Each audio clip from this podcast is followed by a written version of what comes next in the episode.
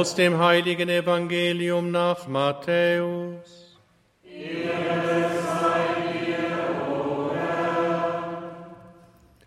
In jener Zeit kam ein Mann zu Jesus und fragte, Meister, was muss ich Gutes tun, um das ewige Leben zu gewinnen? Er antwortete, Was fragst du mich nach dem Guten? Nur einer ist der Gute. Wenn du aber das Leben erlangen willst, halte die Gebote. Darauf fragte er ihn, welche? Jesus antwortete, Du sollst nicht töten, du sollst nicht die Ehe brechen, du sollst nicht stehlen, Du sollst nicht falsch aussagen, Ehre Vater und Mutter. Und du sollst deinen Nächsten lieben wie dich selbst. Der junge Mann erwiderte ihm, alle diese Gebote habe ich befolgt, was fehlt mir jetzt noch? Jesus antwortete ihm, wenn du vollkommen sein willst, geh, verkauf deinen Besitz und gib das Geld den Armen, so wirst du einen bleibenden Schatz im Himmel haben, dann komm und folge mir nach. Als der junge Mann das hörte, ging er traurig weg, denn er hatte ein großes Vermögen. Evangelium unseres Herrn Jesus Christus. Lob sei dir, Christus. Liebe Schwestern und Brüder, alles in Christus erneuern.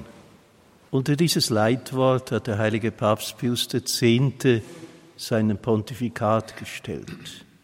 Und er hat viel für die Erneuerung der Kirche getan, für die Erneuerung der Kurie, des Kirchenrechts, der Liturgie. Er hat die Häufigkeit der Kommunion gefördert und die Frühkommunion für die Priesterausbildung und die theologische Arbeit. Wenn wir heute in die Medien hinein hören und selbst in die Kirche hinein, wird ein Unterschied gemacht zwischen den Gläubigen in der Kirche. Einen sind die Reformkatholiken und die anderen sind die Traditionellen, die sich jeder Erneuerung verweigern. Das ist eine perfide, man könnte auch hier sagen, sophistische Verzeichnung der Realität. Denn jeder aufrechte Christ weiß, dass die Kirche stets der Erneuerung bedarf. Die Frage ist nur, worin diese Erneuerung besteht. Und dies hängt davon ab, welche Diagnose wir stellen. Wenn wir den Eindruck haben, die Strukturen, das System der Kirche sei krank, dann werden wir die Strukturen erneuern, reformieren. Wenn wir zur Überzeugung kommen, dass wir zutiefst eine Glaubenskrise haben, werden wir alles daran setzen, den Glauben zu erneuern. Nicht einen neuen Glauben zu erfinden, sondern ihn in seiner Neuheit und Schönheit wieder zu entdecken. Was wahre Reform der Kirche heißt, dazu gibt uns das heutige Evangelium zwei Hinweise. Das erste, die zehn Gebote. Das ist das erste, das Jesus mit diesem Mann bespricht. Denn die zehn Gebote sind die Wegweisungen des besten Freundes für uns, dass unser Leben gelingt. Denn Gott weiß offenbar manchmal viel besser, was für uns gut ist, als wir selber. Deshalb hat er uns diese zehn Gebote geschenkt.